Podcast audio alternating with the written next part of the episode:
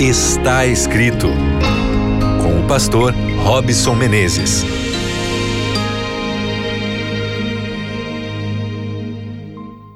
Está começando mais uma vez, o seu programa está escrito e eu já quero mandar o meu abraço a você que está conectado com a gente pela frequência da Rádio Novo Tempo, entrando aí na sua casa, no seu carro, no seu trabalho, em qualquer lugar que você se encontre agora.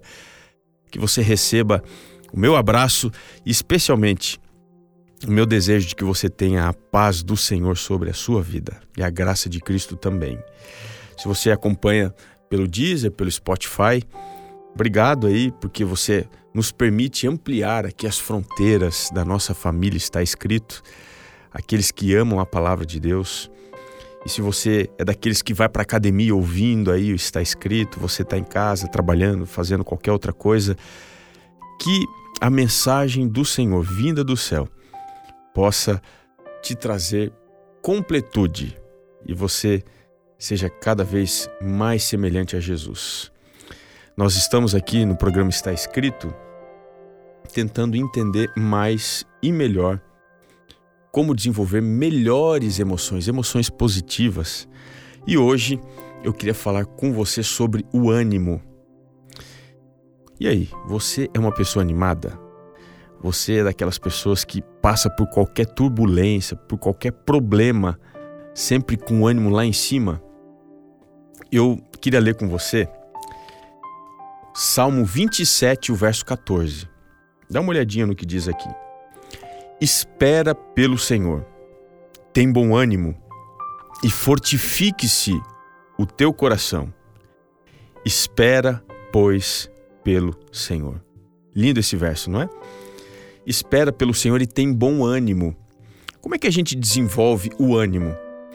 Eu quero mostrar aqui uma radiografia um pouquinho mais ampliada do que o Salmo 27 fala.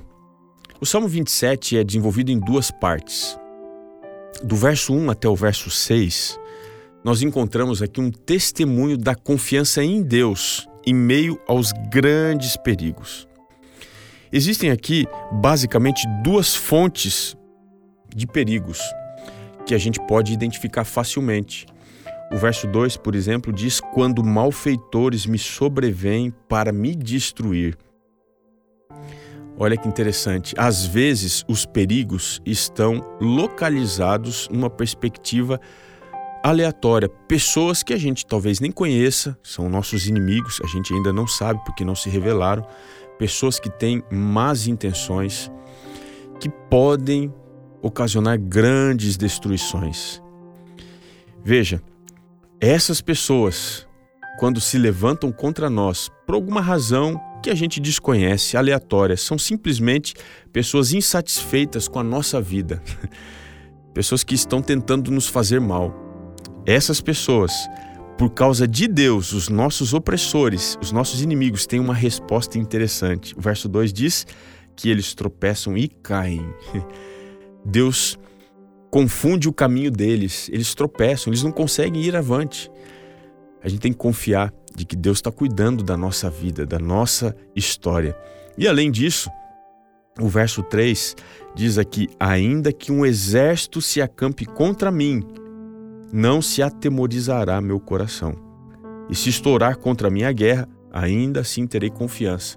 Então, além de termos pessoas com más intenções, isso aleatoriamente, nós também podemos encontrar ameaças de pessoas que são direcionadas, um exército organizado marchando contra a gente, num contexto de batalha e guerra.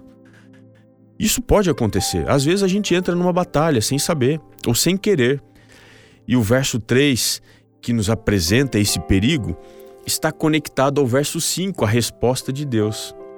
O verso 5 diz assim: Pois no dia da adversidade, ele, falando de Deus, me ocultará no seu pavilhão, no recôndito do seu tabernáculo, me acolherá. Observe que a resposta é: quando uma ameaça organizada maior do que eu marcha na minha direção, Deus me no seu tabernáculo, no lugar da sua habitação.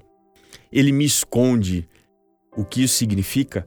Que na provação nós somos elevados.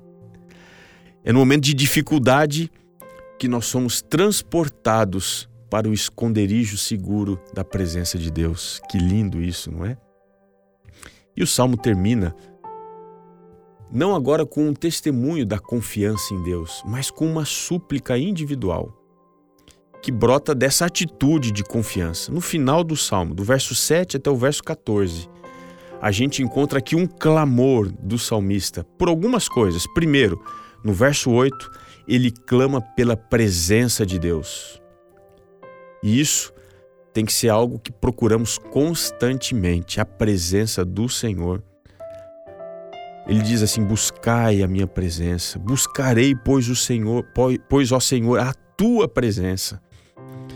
O verso 7, nós encontramos um clamor pela resposta de Deus. Ele diz assim: Ouve, Senhor, a minha voz, eu clamo, compadece-te de mim.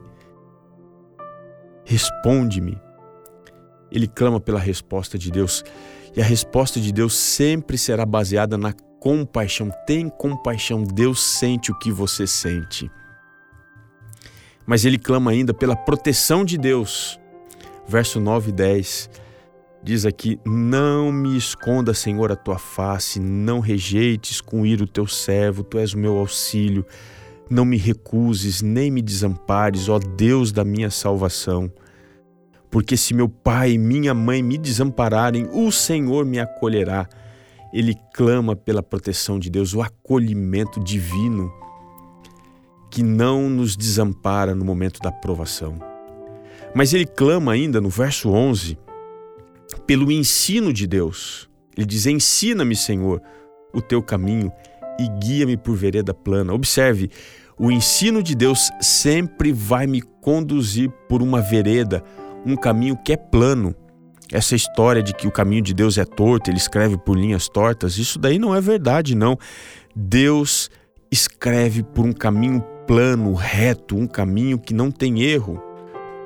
E é por isso que o salmista clama: mas além disso, ele clama também pela verdade de Deus. No verso 12 ele diz: Não me deixes à vontade dos meus adversários, pois contra mim se levantam falsas testemunhas. No contexto de tanta mentira que a gente vive, nós temos que clamar pela verdade de Deus, que afasta a nossa vida da vontade dos adversários que só agem baseando-se em mentiras. Se esse é o seu caso, clame pela verdade de Deus. Mas ainda há uma última coisa pela qual você tem que clamar como salmista. O verso 13 diz: ele clama pela bondade de Deus. Ele diz: Eu creio que verei a bondade do Senhor na terra dos viventes. A bondade de Deus se estende ao longo da nossa vida. Por que, que a gente tem que ter ânimo? que, que eu não desanimo? Porque se eu tenho provação, Deus, Ele faz com que os meus inimigos tropecem e caiam. Se eu tenho dificuldade e essa dificuldade é maior do que eu, Deus me esconde no seu tabernáculo. Ele me eleva até a sua presença. E se eu entendo tudo isso, eu vou clamar pela sua presença, pela sua resposta, pela sua proteção, pelo seu ensino, pela sua verdade e pela sua bondade. Que essa seja a sua oração. E se você está desanimado, que você se anime, que você encontre ânimo na palavra do Senhor, de acordo com o caminho que o salmista aponta. E assim, espera pelo Senhor. Tem bom ânimo, fortifique-se o teu coração e espera, pois, pelo Senhor, que Ele não te abandonará. Ele vai te acolher, ele vai te levantar e ele te fará prosperar e vencer. Eu quero orar com você, Senhor. Que a tua palavra, a tua bondade, os teus caminhos fortifiquem o nosso coração. Que confiemos em ti. Nós assim entregamos a nossa vida, os nossos planos, os nossos problemas em tuas mãos, orando em nome de Jesus. Amém. Muito obrigado pela sua companhia. O programa está terminando, mas não se esqueça: nem só de pão viverá o homem, mas de toda a palavra que procede da boca de Deus.